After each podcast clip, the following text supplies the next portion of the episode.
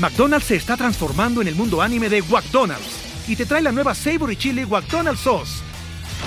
Los mejores sabores se unen en esta legendaria salsa para que tus 10-piece chicken wack papitas y Sprite se conviertan en un meal ultra poderoso. Desbloquea un manga con tu meal y disfruta de un corto de anime cada semana. Solo en McDonald's. baba ¡Go! En McDonald's participantes por tiempo limitado hasta agotar existencias. El segundo punto importante es que nadie tiene la fórmula de growth correcta y mucho menos la fórmula de growth correcta para tu negocio. De hecho, el trabajo de un líder de growth es ese trabajo de experimentación y de descubrimiento, de decir, voy a encontrar la fórmula para mi negocio, de prueba y error, de tratar de aprender a quién funcionó para hacer este tweak para este canal o para este mercado y eso es algo súper importante.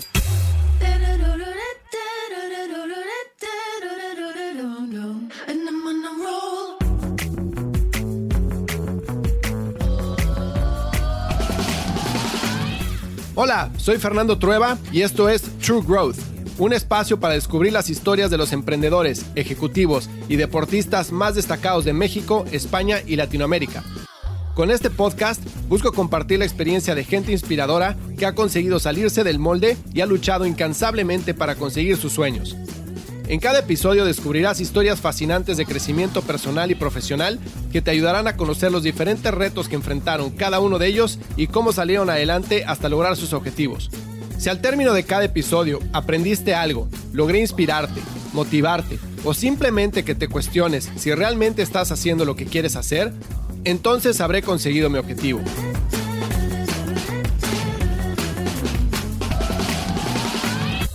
Hola, ¿cómo están? Bienvenidos a un episodio más de True Growth. Hoy tengo como invitado a Sergio Almaguer, que es el CEO y cofundador de Jadu. Jadu es una plataforma de software as a service que ayuda a simplificar los cobros y pagos a las empresas para poder agilizar su proceso de cobranza y de pago a proveedores. Al poco tiempo de su lanzamiento, Jadu ya logró levantar más de 20.4 millones de dólares de fondos como SoftBank y como Base 10 Partners, además de otros inversionistas ángeles en México y en Estados Unidos. Con Sergio voy a platicar de growth a profundidad, de cómo está estructurado su equipo, cuáles son las metodologías que siguen para poder acelerar el crecimiento de su negocio, cuáles son las pruebas que han implementado. Vamos a hablar a profundidad de muchos temas de fintech, de cómo está el ecosistema en México, cuáles son las diferentes empresas que han salido, por qué ha entrado tanta inversión a México ese sector. En fin, es un episodio súper interesante que te recomiendo que te quedes hasta el final. Si no lo has hecho aún, ve a truegrowthco.com diagonal podcast y suscríbete a nuestro newsletter para que recibas cinco emails con nuestros mejores consejos para implementar estrategias de crecimiento acelerado en tu negocio. Yo soy Fernando Trueba y esto es True Growth. Recuerda que el verdadero crecimiento se da cuando logramos expandir nuestros propios límites.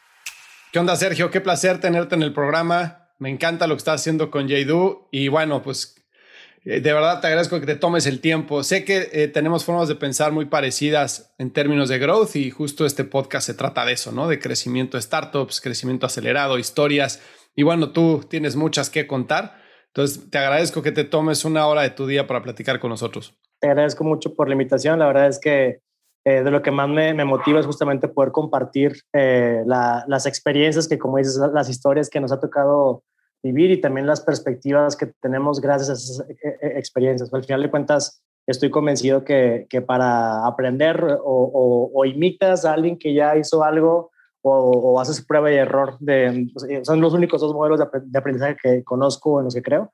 Y justamente el hecho de compartir la experiencia creo que es de lo, de lo que más nos permite a todos pues, ir más rápido o sea, y, y en general al ecosistema desarrollarlo con mayor agilidad. Fíjate qué, interesante que mencionas eso y ahorita te pido que te presentes, pero justo una de las razones por las cuales yo empecé el podcast, que aparte de que fue mi proyecto de pandemia, este fue que yo en la escuela era muy malo para aprender, o sea, hacerle caso a los profesores, este, no me gusta esa estructura, etcétera.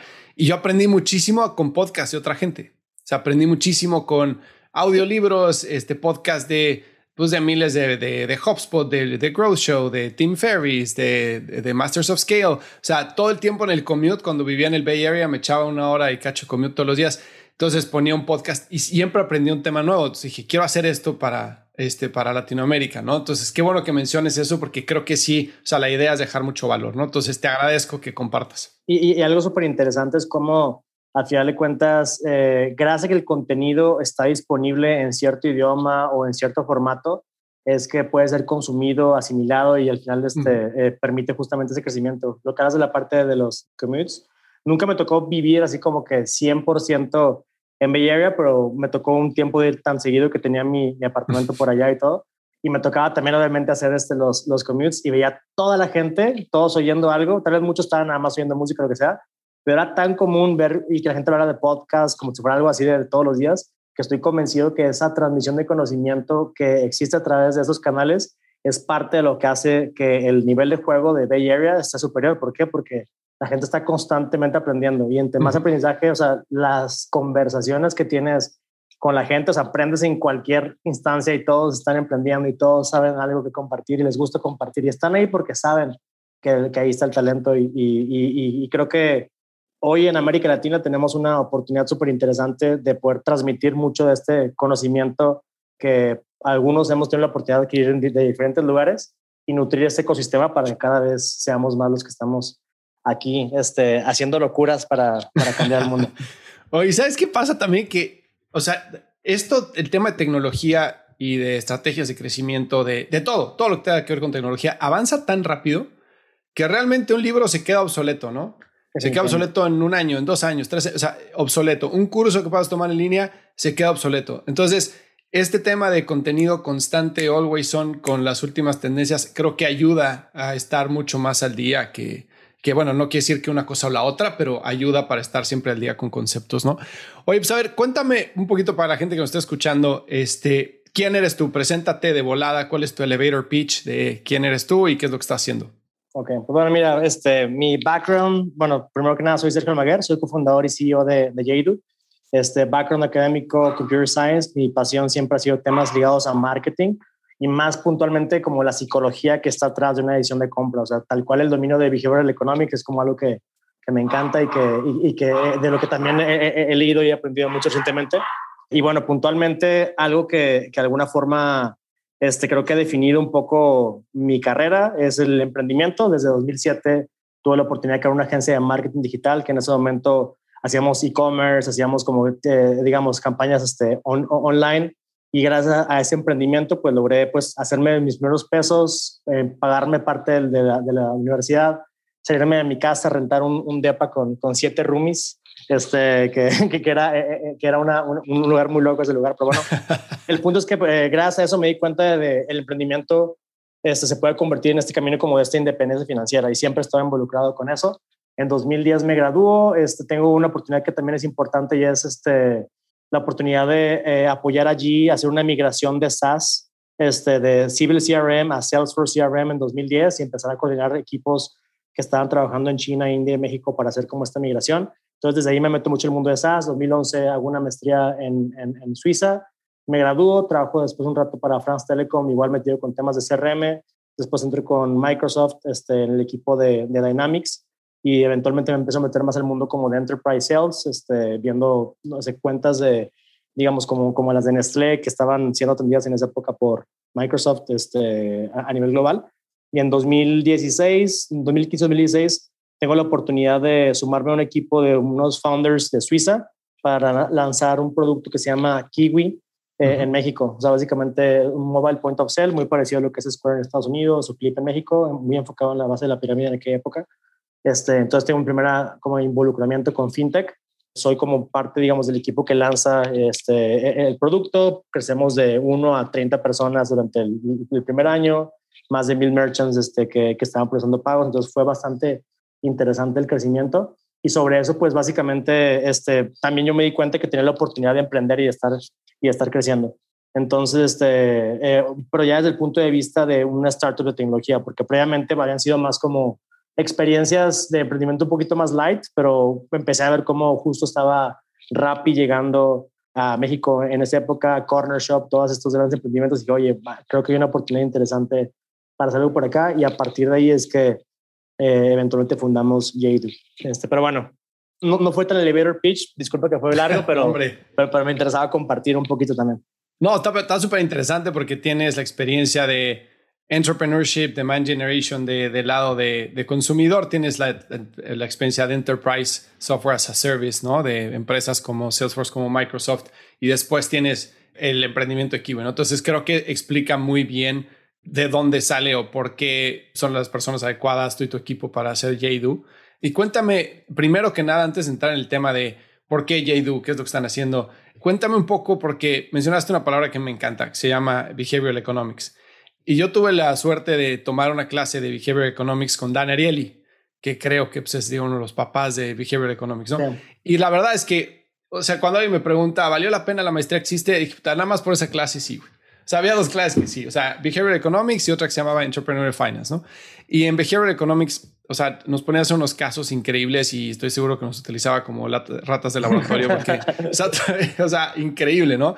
Entonces, viendo lo último que estuvo haciendo Dan con, con la empresa Lemonade de seguros, a mí me encantó cómo le da la vuelta al modelo de negocio y cómo aplica Behavioral Economics en el modelo de negocio, ¿no? Porque mucho de Behavioral Economics tiene que ver con el precio, qué cosas prefieres sobre otras, cómo te presentan la información, etcétera. Pero el modelo de negocio de Lemonade a mí lo que me encantó fue que le da la vuelta al, a quién tiene el poder, ¿no? Entonces dice, a ver, eh, las aseguradoras nacen porque, pues digo, para cuidar a la comunidad, ¿no? Entonces es un modelo de negocio de hace miles de años. Entonces, pues todos ponemos en la vaquita, si alguien se enferma en la comunidad, pues le pagamos su enfermedad. Pero eso a la escala del mundo que soy, pues realmente la aseguradora tiene más poder de lo que tiene el consumidor. Y la aseguradora, pues su incentivo es no pagar, ¿no? Entonces dice, ¿cómo rompemos ese modelo para decir, sabes que el incentivo del consumidor es no verle la cara a la aseguradora? Porque la dinámica era, yo no te quiero pagar y lo otro es tú me inventas algo que pasó y entonces es un juego de, de que ahí vamos jugando y a ver quién gana, ¿no? Entonces él básicamente dice, vamos a maximizar nuestro income, ¿no? O sea, esto es lo máximo que vamos a ganar nosotros. Todo el excedente, lo que ganemos, se va a donar a diferentes causas, ¿no? Y eso es creo que parte, gran parte del secreto de Lemonade que me pareció extraordinario, ¿no?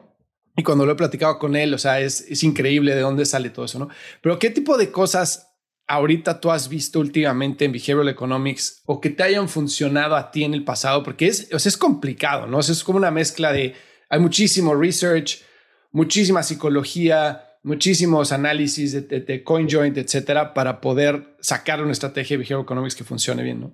Creo que la clave es entender, bueno, al menos con la, forma en la que he logrado simplificarlo en mi mente al menos, es esta abstracción de estos ecosistemas económicos. Sea, básicamente sabes que en tal lugar hay tanto dinero o tanto recurso que está fluyendo, que, son, que es finito y que las dinámicas que permiten que el recurso se mueva de A a B o suceda de esa forma, es esta.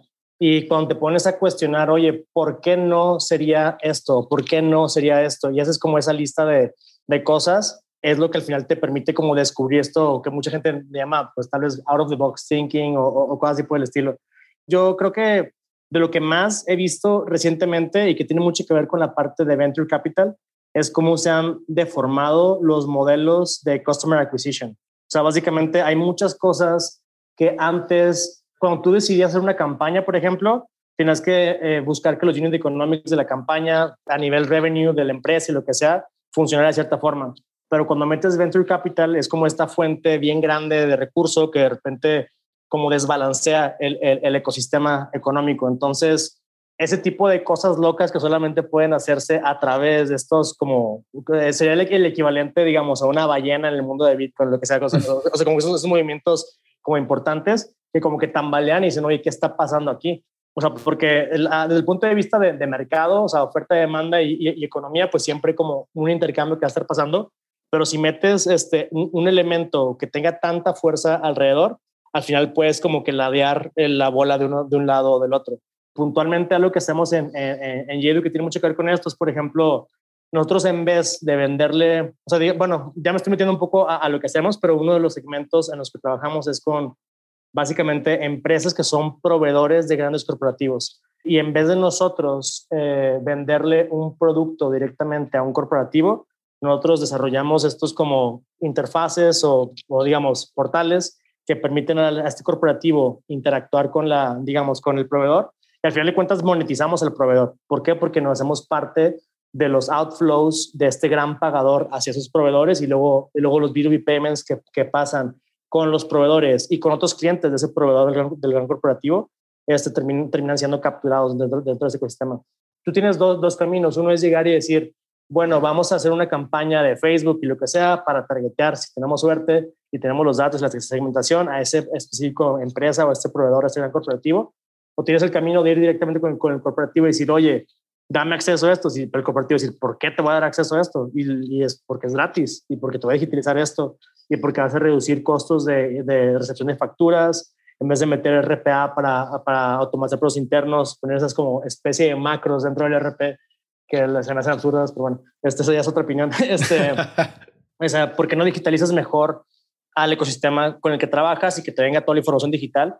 Y obviamente esta idea resuena, pero, pero los que podemos hacer eso somos los que tenemos justamente la posibilidad y este, como e, este recurso adicional para hacer esas cosas que otros no pueden, que es básicamente no tener que pagar, decirle al corporativo que no tiene que pagar por desarrollar una pieza de tecnología que le va a incrementar su efectividad. Y eso es como que de repente hay una parte, digamos, del, del ecosistema que, que, deja de, o sea, deja de funcionar como funcionaba antes y eso es lo que crea estos modelos disruptive. Y si ves la mayor parte, digamos, de las grandes empresas que hemos visto este, crecer en los últimos 10, 20 años han tenido este, algo dentro de su modelo de crecimiento, este, donde básicamente cuando agarran un canal y, lo, y, la rompen en ese canal, usualmente es porque hacen algo que otro más no podía hacer. O sea, tal vez es un ejemplo muy básico, pero digamos el caso de un, un de Dropbox que te da este, eh, o te daba almacenamiento gratis, este, si te invitabas a quién sabe quién. O sea, son cosas que, o sea, obviamente antes no se podían hacer porque dice, oye, pero ¿por qué le voy a dar gratis? Y a mí me está costando tanto el, ¿cómo se llama? El servidor y, dices, no, pero es tu costo de adquisición. Y cuando lo ves desde, cuando lo ves desde esa perspectiva, este, este, es un ejemplo de otros, al menos cuatro canales que, que, tenemos, que no te digo todos porque yo te paso el secret sauce. Este, pero, pero básicamente eso, eso, es, eso es clave de lo que estamos haciendo. O sea, cómo entendemos el mercado de una forma diferente. Tenemos obviamente un recurso que pocos tienen, que es el recurso de venture capital, y estamos buscando como reversear un poco la forma en la que queremos o podemos monetizar el mercado y, y en la que invertimos para adquirir clientes. Pues sabes que me encanta todo eso que mencionaste, que todo englobado y resumido son estrategias de growth, ¿no? Sí. Pero nada de lo que mencionaste tiene que ver con marketing tradicional, advertising, ¿no? Pero a la vez, si tú te vas a lo básico de Porter de, marketing, son cuatro P's y una de ellas es producto. Y todo lo que estás mencionando ahorita tiene que ver con producto. Y ese producto en empresas de tecnología debe de ser el principal este, lever de crecimiento ¿no? de las empresas. El, el, el principal pilar de crecimiento debe ser el producto. Muchas veces no es así. Entonces, muchas veces las empresas, ahorita como platicamos antes de empezar la entrevista, el growth es, lo ven como adquisición de usuarios, pero adquisición de usuarios con dinero. Entonces, ahora el, equipo de marketing digital se llama equipo de growth, pero ese equipo de growth está manco porque solo tiene una mano que es dinero, pero la otra mano que es producto no la controla.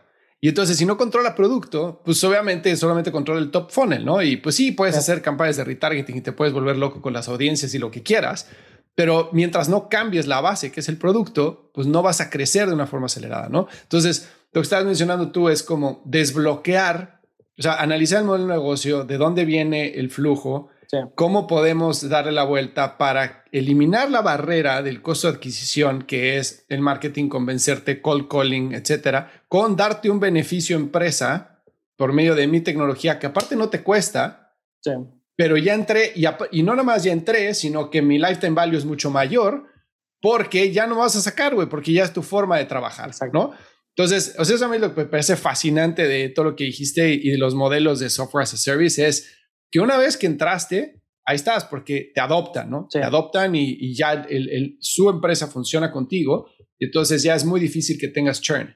Y si no tienes churn, pues obviamente tu lifetime value este, se extiende. Entonces, toda tu inversión va sobre producto para facilitar las cosas a la, empresa en vez de estar invirtiendo en marketing, ¿no? no entonces, a ti, dale, dale. Sí, no, este, y, y, y, bueno, es que hay como que varios comentarios súper importantes este, que, que, que, quería hacer y me los estoy guardando y si no te los digo ahorita luego me voy a olvidar también un poquito. No, hombre, dale. Este, pero de esto último que mencionas, de, la parte del, del churn, creo que es de los elementos más importantes de las dinámicas de SaaS y de las razones por las cuales SaaS es tan exitoso y, y por lo cual creo que hoy nos damos cuenta, eh, seguramente vamos a hablar ahorita de, de, de, la parte de fintech en América Latina y todo esto, cómo una gran cantidad de modelos fintech tienen como esa conexión a temas de SaaS, porque en esencia fintech, si te pones a pensar desde el mundo del punto de vista de, o de pagos o de lending o de lo que sea, eventualmente termina siendo un commodity en el, que tu producto es un commodity y compite solamente en el rate. Y si no le pones un elemento que haga como ese gancho, este, que después nos podemos hablar de más modelos como el hook model y todo esto que está interesante también. Pero bueno, este, o sea, ¿cómo logras a través de un producto que, tiene una propuesta de valor más allá que solamente el dinero, que hoy es un commodity en mi opinión, cómo eso termina siendo lo que hace que el, que el, que el, que el negocio escale? Porque si nada más metes CAC y estás creciendo, y si te está filtrando todo y se te está yendo por el, por el hueco de no, no tienes retención, pues al final terminas eventualmente vas a perder, o sea, no vas a tener un negocio que realmente tenga la capacidad de, escalar. Es un, es un, comentario y otro que también me pareció también que tenía que mencionar es, y, tiene que ver cómo, este, hace un momento hablabas de, de, cómo, pues por un lado hay contenido como libros que tal vez en un año o dos termina dejando de ser relevante, este, y como formatos más modernos como un podcast donde hay como contenido actualizado y ahorita mencionaste el caso de Porter, por ejemplo, de las, de este, o, de las cuatro P's, digamos, de, estrategia de marketing, que al final son clásicos y también están libros que son clásicos cuando, cuando hablamos de un Art of War, de un este, o sea, decimos, o sea, son cosas bien interesantes que aplican y trascienden a través del tiempo. Y ahorita que mencionaste lo de las cuatro P's, me acordé mucho de uno de mis autores favoritos en temas de growth, que es este Brian Balfour, y, y, cómo este, termina digamos, eh, cuando hablamos, digamos, del modelo de Market Product Channel Model Fit, o sea, como muchos lo, lo, ligan solamente a Market Product o Product Market Fit o lo que sea, pero, pero como esos cuatro elementos del mercado, el producto, el canal y el modelo tienen que estar en constante balance y cualquier movimiento que hagas dentro de este modelo al final desbalancea todo. Entonces creo que el arte está justamente en entender primero la ciencia que está alrededor y cómo balanceas estas cositas que permiten que el modelo funcione. Y eso es lo que cuando te pones a analizar todos los negocios que, que han crecido como locos, son negocios que dominan este, su canal, que dominan su producto, que dominan su, su, su modelo, que dominan cierto segmento del mercado y siempre están en constante como armonía. Entonces está, perdón que te interrumpí, pero... No, no, no, está perfecto. Y justo eh, esto último que mencionas va a otro punto clásico, que es cómo logras hacer eso pues, entendiendo al cliente, ¿no? O sea, entendiendo al cliente. Y yo trabajo con muchas startups en, en, en etapas aceleradas de crecimiento y me sorprende muchas de ellas que tienen mucha atracción, les va muy bien, han levantado buen capital, están vendiendo, pero si tú le preguntas a dos ejecutivos quién es su cliente, no te dicen lo mismo. Y es ahí cuando dices, no, hay que trabajar esto porque aquí es donde está el centro de, de, todo, de qué es lo que se va a construir a nivel producto, qué es lo que se va a hacer a nivel comunicación, etcétera. Pues conocer muy bien al cliente, que obviamente pues es parte también de, pues de clásico básico de, de, marketing, ¿no? Y fíjate que ahorita que, que hablabas de, de, Brian, del el ex Chief of Growth de, HubSpot y, y de la parte de SaaS, creo que es bien importante la distinción que existe en growth entre un B2B SaaS y un B2C, ¿no? Porque creo que tienes muchas más oportunidades. Bueno, no sé si eso esté bien dicho, pero en el modelo de SaaS de B2B, creo que hay un campo más virgen para generar modelos como el que estamos hablando de bajo churn por la transformación del, business model, por el producto, porque el producto se arraiga a la forma de trabajar la empresa, contra un B2C en el que puedes tener transacciones mucho más rápidas, tomas de decisiones más rápidas, comparaciones de precio, en el que precio y el surtido tiene mucho más peso en la ecuación que el business model tal cual, ¿no? Si hablamos, por ejemplo, de un e-commerce que venda ropa, pues la ropa va a ser la misma que vas a comprar en un e-commerce o en otro, si la selección es parecida, vas a entrar al precio y entonces, pues, ¿con qué tienes que jugar? Pues tienes que jugar o con modelos de suscripción, o tienes que jugar con comunicación, o tienes que jugar con experiencia de producto. Pero eso no garantiza que tu churn vaya a ser bajo en el largo plazo. Entonces, esos modelos de growth, de experimentación rápida, landing pages, conversiones en el checkout, formas de pago, formas de envío, suscripciones, todo eso, son súper interesantes también, pero son bien diferentes a las cosas con las que puedes jugar en un SaaS business to business, ¿no? ¿Estarías de acuerdo? Definitivamente no. Y de hecho, creo que hay un elemento bien interesante dentro del mundo B2C y del mundo B2B. Bueno, en especial yo, yo considero que mi experiencia está mucho más este, del lado B2B y es donde me he estado moviendo. Pero algo que me fascina del mundo B2C es cómo el efecto emocional, este, o sea, juega un factor súper importante. O sea, de hecho, desde el punto de vista de los funnels, este, cuando hablamos de la parte de awareness y, la etapa de desire, es completamente diferente. O sea, o sea eh, cuando hablamos de, un modelo retail, este, el awareness es literal, este, cómo es eh, esa omnipresencia, ese estar constantemente en el top of mind del, del consumidor para ya tener como ese, e, e, ese nivel de trust generado y que sea evidente, pues, o sea, que ni siquiera la, la persona se pregunte si eres bueno o no. Es como que, güey, es obvio que es bueno. Están los anuncios de, de, aquí, de estos billboards, está en el metro, están obvio, o sea, es natural. Y al final de cuentas, o sea, estás nada más pagando por, por, estar ahí y puedes como que hacer un efecto bien interesante en el proceso de decisión a través de eso y también desde el punto de vista de, de esa como toma de, de, acción, este, como hay como incentivos o momentos o sea, con, con ese tipo de, de modelos de, de, marketing o, tácticas de marketing de, de o sea, que, que van hipersegmentadas a un momento, un espacio, un, o sea, que sabemos hoy dónde está Juanito y que Juanito va a tener tal necesidad porque hizo una búsqueda de tal otra cosa en tal lugar, entonces, güey, ve ya, ve, ve, por él. O sea, y, ese, y, y a mí me, o sea, como que me explota la cabeza cuando pienso en todo lo que se puede hacer en la parte de B2C. Digo, nunca me he metido tanto, este, y creo que lo haría más como por, por curiosidad, y, o sea, por entre gusto y curiosidad y, y, como experimentar en eso. Y el tema de B2B, pues tiene que ver, o sea, definitivamente al final de cuentas, B2B terminas vendiéndole a una persona, o sea, Exacto. Y, eso siempre es importante, pero los drivers son diferentes, o sea, este, el driver de, de B2B va a ser, ¿no? Pues, o sea, ¿cómo te aseguras de que esa persona dentro de su puesto profesional, la emoción que le a vender es la posibilidad de crecer dentro de la organización, de cómo le vas a quitar tal este pain que en este momento tiene y la razón por la que le da flojera ir y hacer tal cosa en su trabajo. Y, y, y estar que muy interesante. O sea, al final cuentas, entender estas emociones, el cómo te sientes y el cómo a través de, esta, de este remedio que le estás dando, al final la, la, gente termina utilizándote, es súper interesante también. Y bueno, y eso ya podemos igual quedarnos horas hablando del impacto de las emociones en las decisiones de compra pero es un ingrediente bien interesante cómo juega, este, o sea, más el lado del, este, como racional en el, desde el punto de vista B2B, este, y es un poco más científico y replicable, y el lado B2C es, creo, mucho más artístico, pero también con todas las herramientas que tenemos que son increíbles. Que, que la verdad, obviamente, igual podemos empezar a hablar de temas de privacidad y temas de, de, o sea, de si está bien o no está bien, lo que sea. Obviamente, creo que, que, estamos como ya en un momento como que ya es demasiado, pero al mismo tiempo me, me, emociona, o sea, a mí me gusta que me sorprendan las marcas, o sea, me, o sea, me gusta que interactúo con un producto y digo, wow, o sea, cómo hicieron, y es porque tal vez sé cómo, cómo pasó eso y todo lo que, o sea, cómo influyó para que me salga tal anuncio o me empujen a hacer tal cosa y, o sea, como que me, me gusta ese baile como alguien con un background marketero y que tiene un poquito tanto de la psicología de eso, donde como la ciencia de qué es lo que hicieron para que pasara eso, como la tecnología para poder hacerlo pasar. Como lo entiendo, me, me gusta ese baile, pero bueno, ya este está nada más ahí compartiendo un poquito.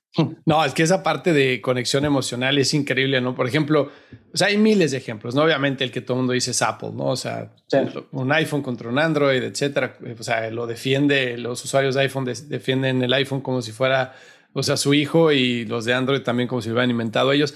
Pero si te fijas en otras marcas como por ejemplo Allbirds, ¿no? Los tenis o Everlane, que dices, güey, tu producto no tiene, o sea, Everlane no tiene nada especial, güey, tu producto. O sea, son t-shirts blancas, negras, azules y grises.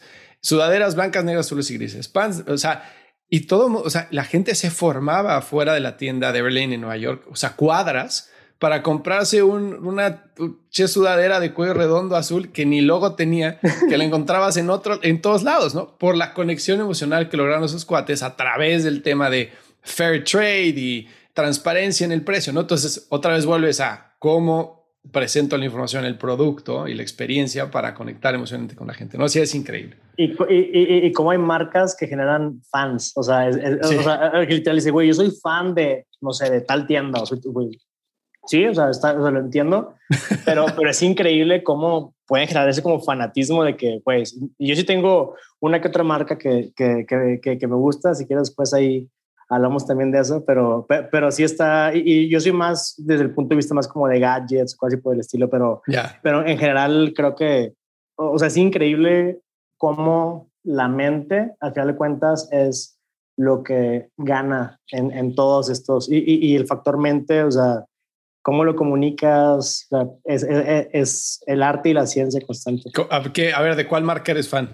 Pues mira, y, y, aquí, ¿cómo se llama? Yo le echo lo ocupo un poco a mi hermano que, que, me, que me influenció. Este, me gusta mucho OnePlus, este, eh, de la parte del, del, o sea, del, celular, los, bueno, en este momento no, no, no, los tengo porque los estoy cargando, los, los bullets y todo esto. Y al final de cuentas, ¿por qué me gusta? O sea, porque soy, creo que alguien muy práctico, o sea, no me gusta gastar de más en un producto, pero me gusta que la calidad sea como que buena y la verdad es que invertir en algo que, que al final es una herramienta de trabajo y que, o sea, al final de cuentas, hay muchos que se van más por otro tipo de, marcas y eso. Y yo, desde que experimenté OnePlus y, y también temas de, servicio, de oye, pues cuando se le falló una cosa, lo envié y, y literal el, siguiente día lo tenía reparado, como no, oye, o sea, ¿cómo pasó eso? O sea, ese como feeling de, de, que it just works, e, es, es algo que a mí, me, a mí me funciona. ¿Y antes de OnePlus qué usabas? Fíjate que este, estuve moviéndome entre diferentes como que marcas de Android este, y, y, también me tocó usar iPhone este, en su momento. O sea, tuve como unos, no sé, seis, siete celulares diferentes y ninguno me, me, enamoró.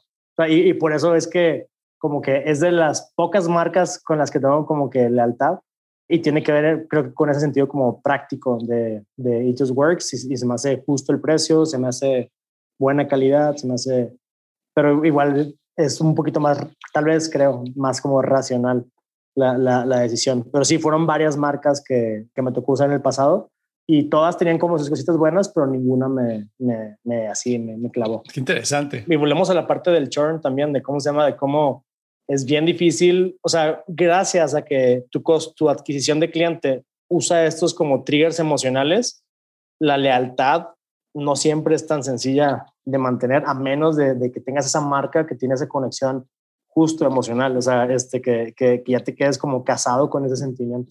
Está bueno. Y luego, y luego por ejemplo, yo, yo también uso Android, ¿no? Yo uso el, el Google Phone y usé iPhone muchos años, ¿no? bueno, me tocó entre paréntesis utilizar Windows Phone cuando trabajé en Microsoft. Me tocó también.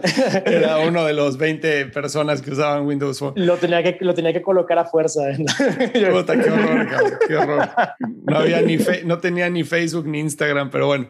Este, pero si a mí me preguntara el, no sé, el brand manager o el, la persona de growth de iPhone, me dijera, güey, ¿qué hizo mal el iPhone para que no lo usaras? Pues no tendría, o sea, no podría decirte, güey, pues es que no me gusta por esto. O sea, sí, si lo pienso, sí, no me gusta que me metas en tu wall garden y que eh, eh, cómo complicas la integración con otras aplicaciones, este, no se me hace el mejor teléfono para productividad, pero es un estrecho, es un gran teléfono y funciona muy bien, ¿no? Este, y cuesta muchísimo dinero, lo que quieras, y toma muy buenas fotos, pero así como que hiciste algo mal para que yo me fuera, pues no, simple y sencillamente me gusta más relacionarme con otra marca. O sea, es un tema emocional, 100% más que racional, porque pues el Google Phone funciona muy bien, pero igual que el iPhone, ¿sabes? O sea, realmente los teléfonos ya casi son un commodity, ¿no? Ya te puedes acomodar con un sistema operativo, ¿no? Pero pues ya realmente, o sea, las apps están en todos, este, la funcionalidad, la conectividad es la misma, pero está ese tema emocional de, pues, a quién perteneces, Y rara vez puedes decir, ahorita dices, a mí mi hermano me influenció, ¿no? rara vez puedes decir yo me, o sea, me interpreté bien con esta marca o me conecté bien con esta marca por la publicidad, ¿no? Normalmente viene de abajo hacia arriba, o sea, viene porque alguien te lo dijo o porque lo experimentaste o porque lo viste, pero realmente es difícil decir es que vi el ad y entonces dije lo voy a checar. Pues no. Mm. O sea, realmente ya, eh, eh, y así es como piensan muchas marcas, ¿no? En crecer, hoy vamos a poner ads allá afuera. No, güey, o sea, trabaja contenido, trabaja influencers, trabaja reviews, trabaja todo ese tipo de cosas que hacen que sea un poco más este, genuino y que te encuentren de forma más natural a como la persona compra que a estar invadiendo, ¿no? Este, tratando de interrumpir con el mensaje. Y creo que la clave es que dentro de ese proceso de decisión, dentro del proceso de decisión del, del consumidor, o sea, cada etapa o cada táctica tiene como su objetivo. O sea, cuando hablamos de la parte de publicidad, pues tiene un objetivo muy ligado hacia la parte de, awareness o tiene un objetivo de darte como certidumbre, digamos, o sea, depende de en qué etapa del funnel entres, más fácil va a ser cerrarte o convertirte. Porque si, si entras desde una recomendación, ya entras como que mucho más abajo dentro del funnel porque ya estás casi, casi, si tienes la necesidad, ya vas a ir más como a una, tal vez a nada más a comparar y ver qué onda, pero dices, bueno, si me va mal, al menos sea que inculpar, no sé, o sea, ni siquiera sé, sé por qué este, pasa eso, pero es, es, un hecho que cuando entras como que más abajo dentro del, del funnel, al final de cuentas el trabajo que tienes que hacer como marca o como empresa es menor es menos esfuerzo de conversión. Completamente. Depende de la, táctica que uses para meter a tu cliente en el funnel. Completamente. Oye, a ver, platiquemos entonces de, de Latinoamérica. O sea, el crecimiento que ha tenido eh, las startups en Latinoamérica en los últimos dos años, yo creo, o tres años, ha sido bestial, ¿no? O sea, bestial, bestial, bestial. O sea, la cantidad de, de, lana que ha entrado al país, eh, de venture capital, el interés que ha despertado en fondos foráneos los partnerships que se han hecho de fondos locales con fondos internacionales. O sea, le ha dado la vuelta impresionante, ¿no? Eh, o sea, las series SaaS que se levantan ahorita, o sea, son 20 millones, 30 millones. Cuando eso era, o sea, hace tres años no se escuchaba, ¿no? O sea, hace cuatro años una serie A de un millón de dólares y decías, puta, güey, pues, ¿qué voy a hacer con un millón de dólares? O sea, hay mucho dinero, pero no para escalar a un negocio, ¿no? Ahorita ya son series de 65, 40, 20, 30, 100 millones. Entonces, si tú, eh, vi tu, leí tu columna en expansión que hablaba de todo esto, ¿no? De, de, cuáles eran las dos empresas que a tu parecer, como era la punta de lanza de todo esto, ¿no? Que Rappi era una de ellas, Kavak era otra, y estoy de acuerdo, ¿no? O sea, son empresas que han crecido de forma bestial, pero a tu parecer, ¿qué crees que esté generando este tipo de crecimiento en Latinoamérica? Tiene que ver con la madurez del talento emprendedor. O sea, este, porque es el único elemento que es diferente. El mercado ya estaba, los recursos ya estaban. O sea, es como si ves a América Latina y es esta como tierra fértil, con un gran mercado, con recursos que tiene todo, con muchos retos, mucha disparidad en donde lo veas, este, o sea, mucha oportunidad en general. Y creo que antes solamente la gente que tenía recurso podía como aprovechar esta oportunidad. Sin embargo, gracias a que han habido como estas olas y generaciones de emprendedores que han ido como pues viendo lo que pasa en otros mercados o les tocó estar con una, no sé, de las startups que estuvieron de, todos los ex-rockets, o sea, este, este que, que, que, al final viven esta como experiencia. Y al final estos como micro ecosistemas de emprendimiento van permeando talento y experiencia a la gente y esa gente lo va absorbiendo y se da cuenta que puede hacer cosas. Entonces, entonces creo que el factor más importante en este momento tiene que ver con cómo el talento está madurando y, es algo muy parecido a lo que vemos en otros ecosistemas que se han ido desarrollando poco a poco. O sea, cuando hablamos del caso clásico, digamos, de, de Silicon Valley, o sea, pues ya existía este, pero, o sea, digamos, el caso, digamos, del PayPal Mafia y todo lo que, todo lo que se creó como que alrededor de la parte del PayPal Mafia, por ejemplo, es como ves esta gente que estuvo en esta experiencia que estaba tal vez como en el prime de su carrera profesional, este, con, no sé, con más de 10 años de experiencia, este, de los cuales una buena porción fue emprendiendo, que y al mismo tiempo llega, o sea, al final de cuentas, yo creo que eh, definitivamente el, venture capital es un factor detonador de esto, o sea, que, que es como que la chispa que, o, la gasolina que, que hace que, que, realmente como que le entre, pero realmente como esa chispa y así como que transformación es el talento que, que está en una etapa diferente. O sea, los, los, los founders que hoy estamos en América Latina y la experiencia que hemos ido teniendo en los últimos 10 años, digamos, en, en mi caso que tuve experiencia de, estar en SaaS o tuve experiencia haciendo negocios tradicionales o tuve experiencia lanzando algo de fintech hace 5 años o lo que sea, llegó un momento en el que hoy, sumado a que hay más recurso disponible, pues nada más todo explota, porque el, digamos, el, el carbón y la madera y todo eso para hacer la fogata ya estaba, o sea, el mercado ya estaba toda la oportunidad, la necesidad ya estaba, solo cambió que, que, faltaba como esa, o sea, que la chispa estuviera como que madura o ese iniciador estuviera un poquito más, más maduro. Y ahora pues este, con la llegada de Venture Capital, o sea, creo que el Venture Capital termina siendo algo que acelera todo este proceso y que solamente gracias a las historias de éxito que han ido teniendo otras empresas, pues ya van llegando, o sea, y creo que Aquí, por ejemplo, hay casos de fondos eh, internacionales como SoftBank que, llegaron y que empezaron a invertir durísimo. Y pues de, repente todos, lo primero tal vez las primeras, no sé, dos o tres inversiones los vean como locos, pero después de eso ven que esta funcionó, esta funcionó, esta funcionó, y ahora todos están, o sea, todos los fondos, o sea, que, que han invertido en, o sea, si ves la lista del top, de los fondos que han estado en el top 10 de, de unicornios globales, ahorita ya todos están invertidos en la TAM. o, sea, es, o sea, y es algo que pasó justo en los últimos dos, tres años, y no es por el capital en sí que están, sino porque el talento ahora está listo. O sea, y, y, y justamente, digamos, gente como tú que, que, tienes experiencia trabajando con temas de growth, temas de Silicon Valley, que ahorita estás en un momento en el que puedes estar este, cambiando completamente las cosas y lo sabes. O sea, al final de cuentas, e, e, este mindset de decir, o sea, voy a darle y, voy a, y voy a transformar algo, ahora es posible. Antes era como, era un poco más un sueño. No sé si, si logré comunicar ahí. El... No, sí, sí, sí, estoy de acuerdo. O sea, México ha sido un país emprendedor de toda la vida, ¿no? O sea, México vive de pymes. Y bueno, hay el emprendedor informal y el emprendedor que está este, constituido, etcétera, pero es un país de espíritu emprendedor, ¿no? Después, la penetración de Internet, por mucho tiempo estuvimos atrás de Chile, de Argentina, etcétera, hizo un ramp up, ¿no?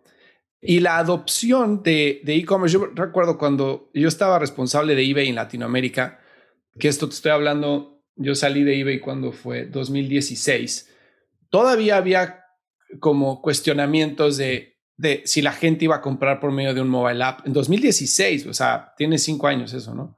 Y realmente sí compraban, obviamente, pero sí había muchísimas preguntas de ¿Me va a llegar o no me va a llegar? El sistema de entregas todavía no estaba 100% desarrollado. Nosotros tenemos un partnership con esta feta, funcionaba muy bien, pero sí había rincones de la República que no era sencillo llegar, ¿no? Y sí había muchos paquetes que se perdían. Y no era como una infraestructura tan sólida como lo que había en países desarrollados para poder confiar, digamos, en e-commerce, ¿no? Entonces, eso todavía estaba ahí medio tambaleándose. Y ya empezaban algunos fondos de venture capital como OLVP, como, como este, Nazca, como este, todos esos, ¿no? Pero pues el capital que tenían invertido, pues era, era pequeño, ¿no? Por lo tanto, también las rondas eran pequeñas. Y después cuando volteabas a ver los exits a tu punto de, de las empresas que han sido exitosas, seas puta, pues cuáles, o sea, no había exits en ese entonces, ¿no? O sea, si Mercado Libre era la, la joya, la corona de Latinoamérica, pero de los últimos 10, 15, 20, o sea, cada año contaba la historia del Mercado Libre porque no había otra más, ¿no? Entonces, de repente empiezan a desarrollarse a tu punto, empieza, llega Rocket con Linio y llega Privalia, y llega Dafiti, llega todas esas empresas, Cabify, eh, después hay, una, hay pequeñas adquisiciones como la de Easy Taxi, la de Jaxi, este, todo ese tipo de cosas. Y después viene una adquisición fuerte como la de Corner Shop, ¿no? Por una empresa como Uber. Y entonces empieza como que a ver cierta luz al final del camino, ¿no? Pero si yo pienso en las dos empresas que el día de hoy, o sea, a tu punto han generado mayor crecimiento, es Rappi y Kavak, pero nadie ha visto un dólar de Rappi y Kavak, porque siguen siendo, o sea, a lo que me refiero es, no han hecho IPO y no han hecho un exit. Entonces no ha habido payday para los inversionistas y no ha habido payday para los empleados, ¿no? Entonces, esa derrama económica que se genera en Silicon Valley con el IPO de Airbnb, el IPO de Uber, el IPO de Lyft, todos esos todavía no llega a un punto tal como lo que va a pasar en los siguientes 10, 15 años, que va a una generación de multimillonarios de menores de 40, 50 años con, con muchísimo dinero, ¿no? Estamos justo al inicio de todo eso, o sea, y tiene que ver justo con, este, o sea, con esta madurez del, ecosistema que, que, mencionaba. Y, y, bueno, definitivamente este, lo que mencionabas, hay como que varios retos de infraestructura que poco a poco se han ido resolviendo desde el punto de vista de logística, desde el punto de vista de acceso a Internet, desde el punto de vista de que pues, la gente ahora ya tiene esa confianza de que it just works, como te decía ahorita la parte del, del OnePlus. Y todo eso termina siendo como esos ingredientes que cuando los pones ahí en la receta, pues ya te sale el platillo delicioso. Este, pero al final de cuentas hubo varios intentos este, de, digamos, de, de, emprendimiento, de crecimiento, y como dices, apenas está empezando a verse, y este, justo esta derrama económica es la que está como por llegar, y cuando llegue, o sea, se va a duplicar, triplicar, o sea, estamos solamente como al inicio de un, un gran momento que estamos, o sea, no puedo más que estar solamente emocionado de, de lo que viene. Y creo que pocos tenemos esa pues, gran oportunidad de estar, como quien dice, posicionados o con el nivel de experiencia suficiente y entendimiento suficiente del mercado para aprovechar lo que viene. Entonces van a ser este, épocas bien, bien interesantes, este, lo, que, lo, que va a pasar. Y a mí me encanta, por ejemplo, que, o sea, lo que están haciendo ustedes, por ejemplo, lo que está haciendo Nima con este Pushasbook, con Minu, este, lo que está haciendo, digo, puedo decir, miles de empresas están haciendo muchísimas cosas de democratización de acceso a, sí. pero con un lente de agregar valor, porque siento que al inicio, hace algunos años, hubo un boom muy fuerte de empresas disfrazadas en fintech, que básicamente eran micropréstamos, préstamos sobre nómina, etcétera, que a ver, no tiene nada malo y están dentro de la ley, pero al final del día es te presto X dinero y te cobro 400% de interés anual. ¿No? Que eso, pues realmente, o sea, sí da acceso a capital a la gente, pero en un momento en el que la gente está súper, pues como que necesitada y pues obviamente acaba cayendo por él, pero generas un problema en el largo plazo en vez de resolver un problema en el largo plazo, ¿no? Entonces, siento que ese ojo de fintech que está dando la vuelta, ya hay muchísimas empresas ahorita que están como viendo como decías tú, te doy el servicio, te doy acceso a, pero aparte te pongo una tecnología, aparte te doy analytics, aparte te doy otro tipo de cosas que es por lo que te vas a quedar y te voy a agregar valor. No es el tema de, de, extraer nada más una cantidad de intereses bestial, ¿no? Sí, no, y, y, y, justo creo que ahí es donde hay grandes oportunidades ahora, como tal vez un poco saltando a las oportunidades que hay dentro de, de fintech y tienen que ver con esta gran diferencia o gran gap que hay entre Pone tú el tipo de servicios que una empresa grande puede estar recibiendo a través de los bancos, el tipo de rates que, una empresa grande puede recibir de la parte de los bancos y lo que hoy el segmento que está enfocado en darle servicio a las pymes ofrece, o sea, que, que son tasas de interés abusivas, que básicamente están generando, pues sí, liquidez, pero liquidez imaginaria, o sea, este, y, y, eso es algo que, que justamente compartimos mucho dentro del, del equipo. Hay una frase que nos gusta mucho que es parte de lo que estamos haciendo a través de la, de la tecnología que estamos creando y las soluciones de pagos y acceso a capital de trabajo que también estamos desarrollando y es esta liquidez sin endeudamiento. O sea, estamos este, este, convencidos que a de la tecnología, a de la innovación, podemos estar ayudando a las empresas a poder manejar mejor su flujo de caja, a poder estar teniendo esta liquidez inteligente, pero especialmente sin endeudamiento. ¿Por qué? Porque al final de cuentas, si tu empresa es buena y tu empresa va a sobrevivir, pues vas a vender. Y el hecho de que tengas un cliente que te paga 30 días, 60 días o lo que sea, pues ya, eso, ya son dinámicas dentro de la relación que tienes con ese, con, con ese cliente.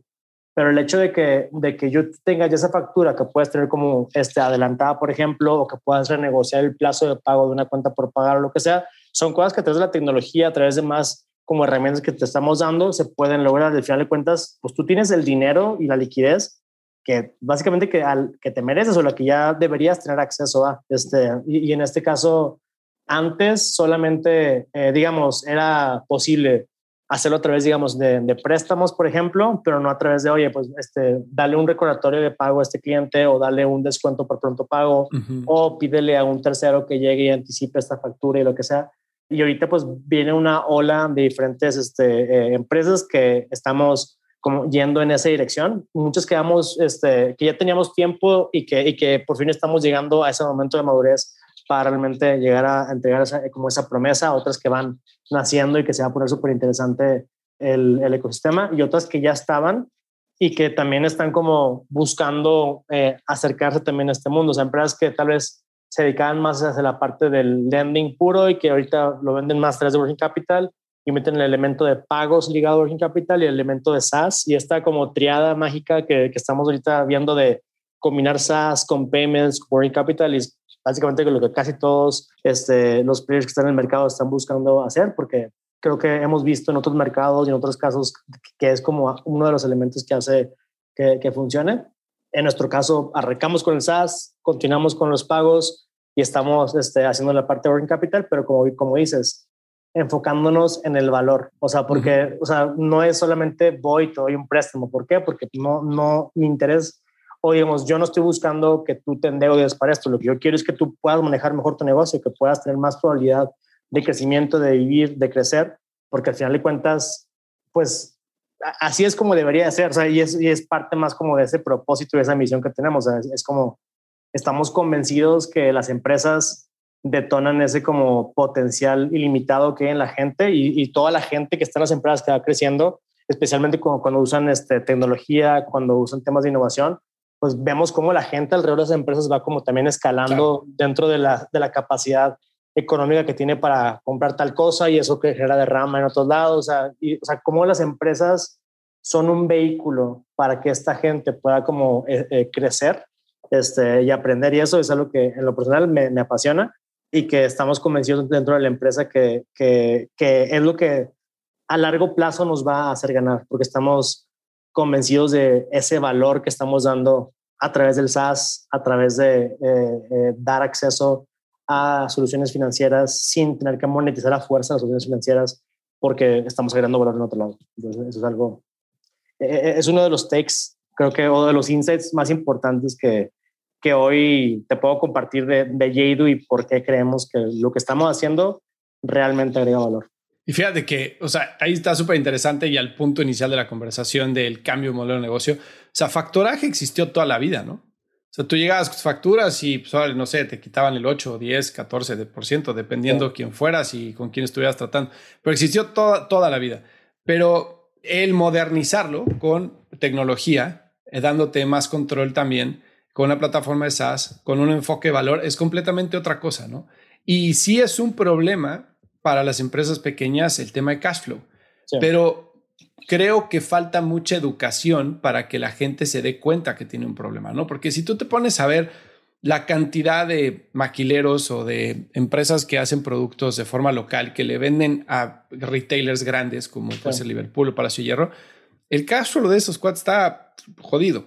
O sea, tú le compras el material, te lo traen, le pagas a tu gente, pagas la manufactura, pagas la entrega y después cobras 90 días después, cabrón. Sí, son. Pero eso por, no sé, por 10 entregas que hiciste en 90 días, una bola de nieve de este tamaño, después te pagan, pero te pagan con el descuento de marketing, el descuento de distribución, el descuento de tal. O sea, dices, güey, eso ya, o sea, no hay manera, güey, no te salió, ya pagaste impuestos, pagaste IVA, pagaste todo, güey, y no has cobrado, ¿no? Entonces, o sea, sí, ese ecosistema o esa, esa ecuación hay que romperla, ¿no? Sí, no, sé, definitivamente, o sea, y es evidente que es una injusticia. O sea, literal, cuando cuentas la historia de este emprendedor que hay cientos, que hay miles en México que viven esa historia todos los días, son historias épicas, son historias así de batallas de guerra, de puta, de cómo le voy a hacer para poder estar pagando la nómina. O sea, y fíjate, o sea, son familias que estás manteniendo a través de eso, trabajos que estás generando, eh, los pagos que tú sí pagas a tiempo a tus proveedores y todo eso. O sea, y, son, son historias de, de, de heroicas, épicas,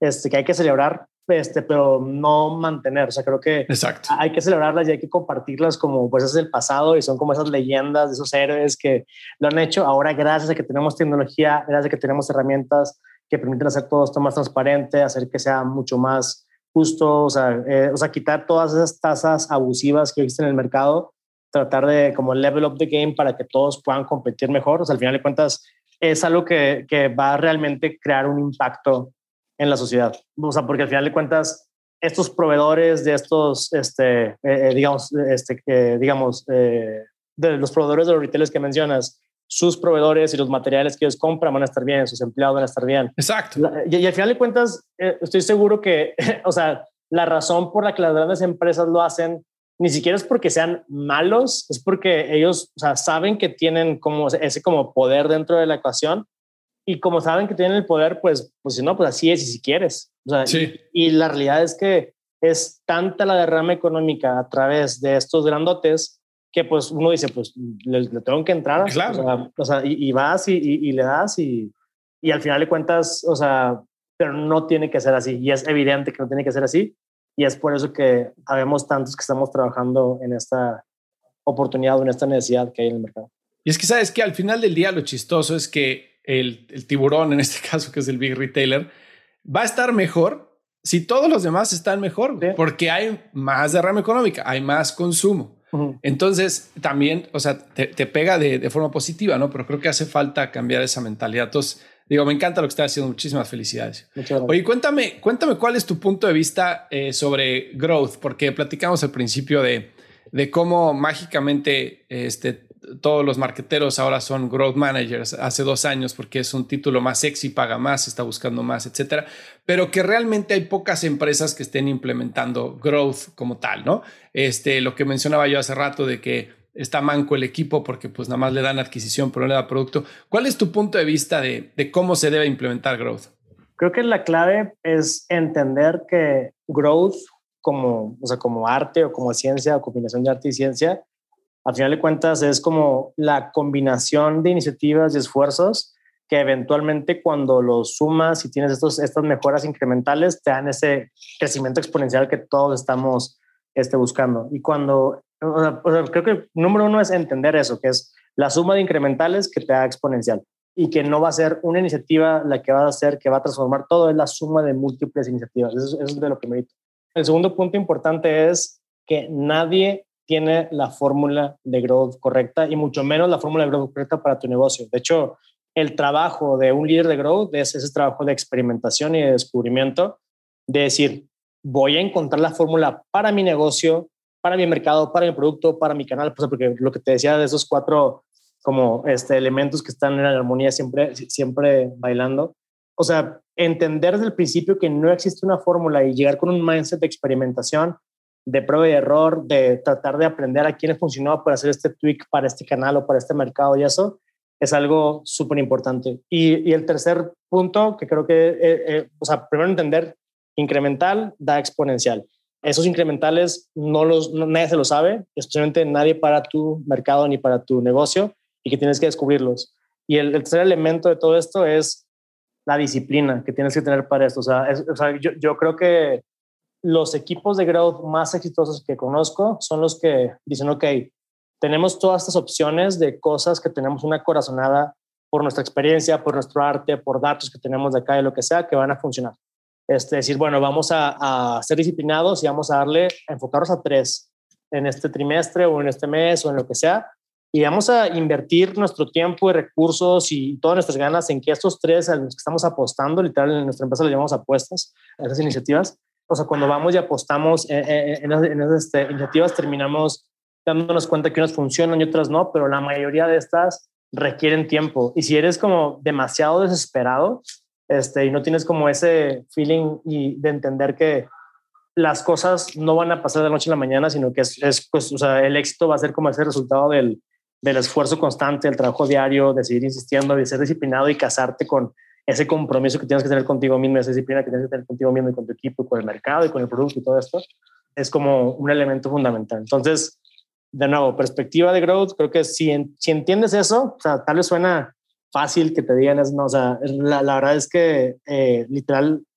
como entenderlo y aplicarlo cuesta, o sea, no es fácil. ¿Por qué? Porque si hoy lanzas tal iniciativa o tal campaña y tal cosa y te da tal resultados y hoy funciona y dices, oye, qué chingón, y luego vas mañana y no jala y otro día no jala, ¿qué hago? No, pues hay, que matarlo, no, pero es que sí jaló, ¿por qué, ¿por qué sí jaló?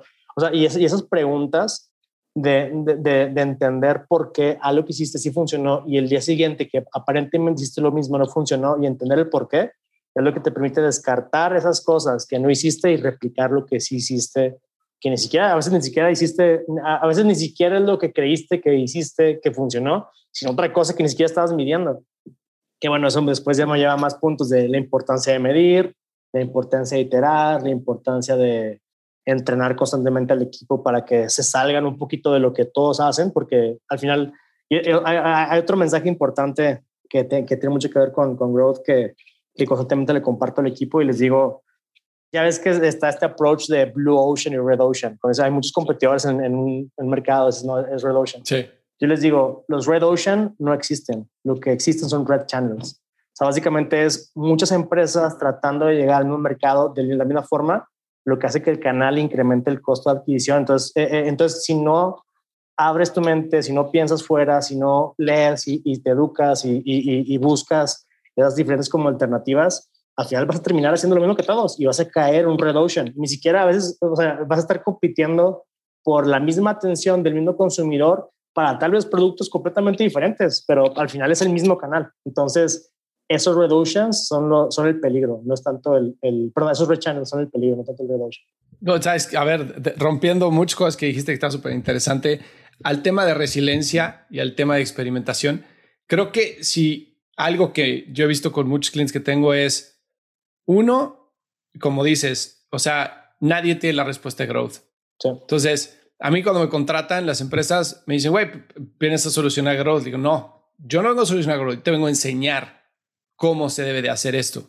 No quiere decir que yo te voy a decir, vas a implementar este, este, este cambio y entonces tu crecimiento va a ser 50%. Si yo te dijera eso, o sea, uno, te estoy viendo la cara y, dos, sácame de aquí, ¿no? O sea, yo te voy a enseñar cómo debes de pensar, qué metodologías debes seguir, qué es lo que debes de medir, cómo debes de estructurar tu equipo, cómo debes de cambiar la mentalidad para poder hacer growth.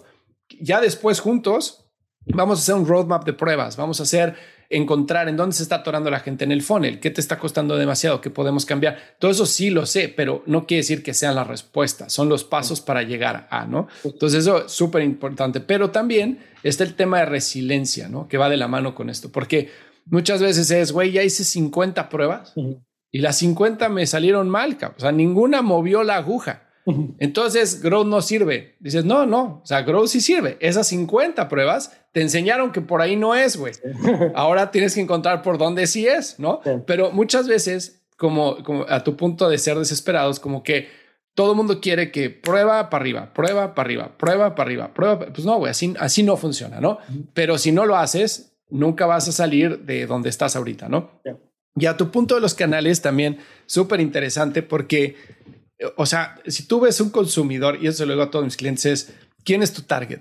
Si no, pues la señora de 25 a 45 años que vive en Polanco y que le gusta hacer ejercicio. Pues es, güey, pues ese es el target de todo el mundo, güey. O sea, de, todo, el mundo, güey. iPhone, check. Este, Volkswagen, check, güey. Este, Walmart, check, güey. O sea, todo el mundo le está hablando a esa señora, güey.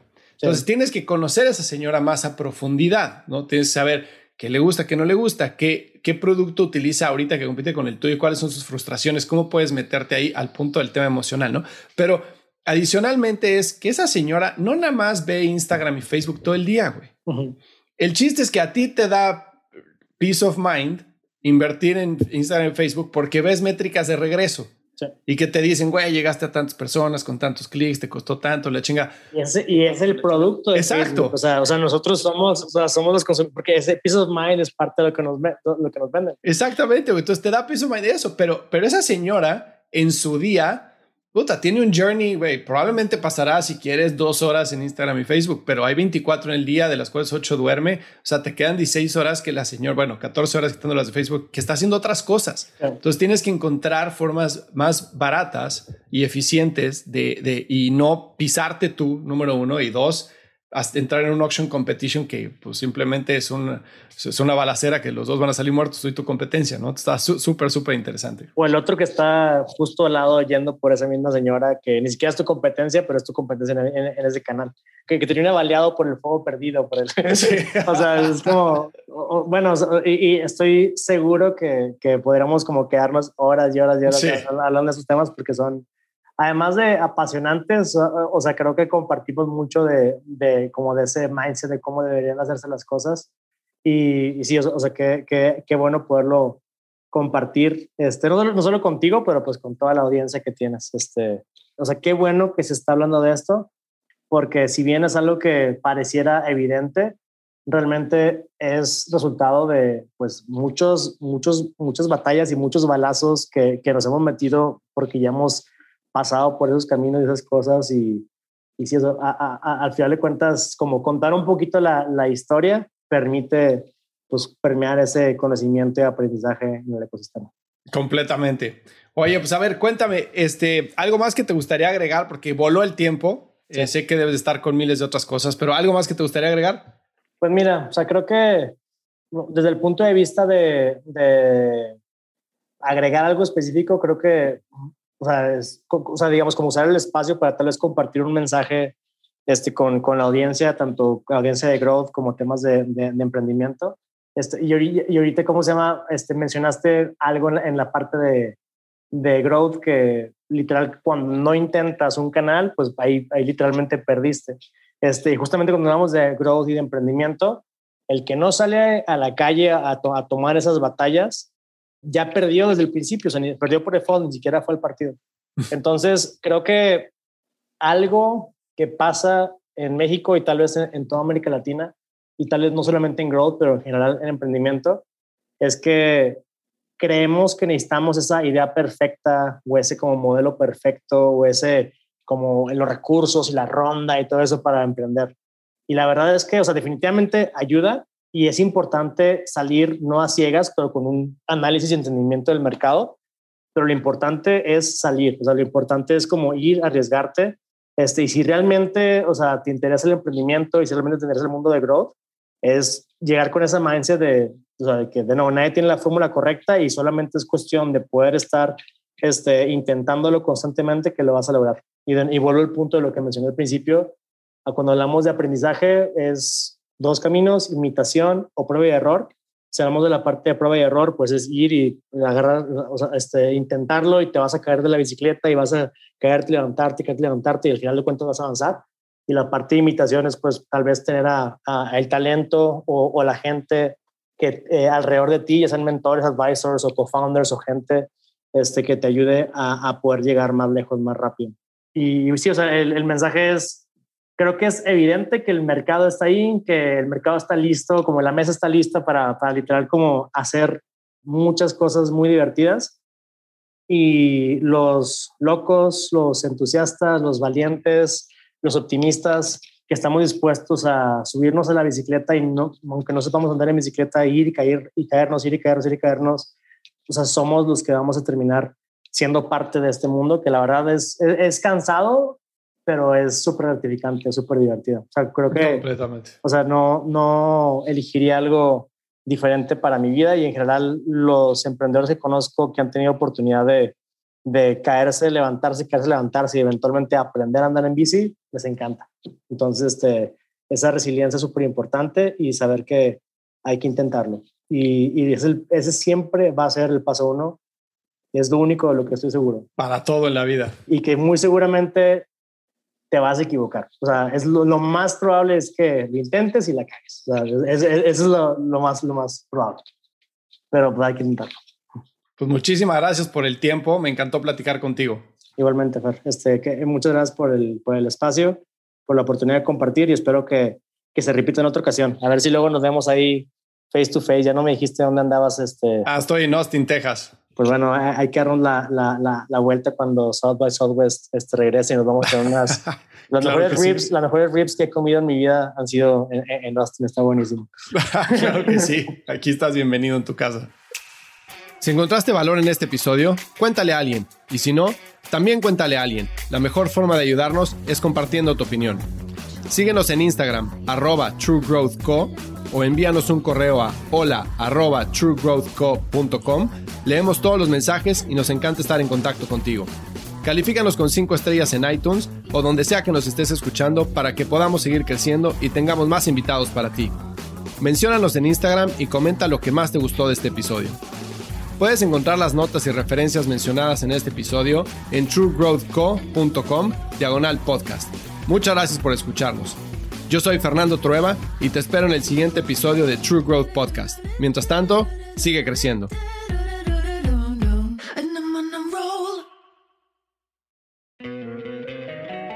Don't you love an extra $100 in your pocket? Have a TurboTax expert file your taxes for you by March 31st to get $100 back instantly. Because no matter what moves you made last year, TurboTax makes them count.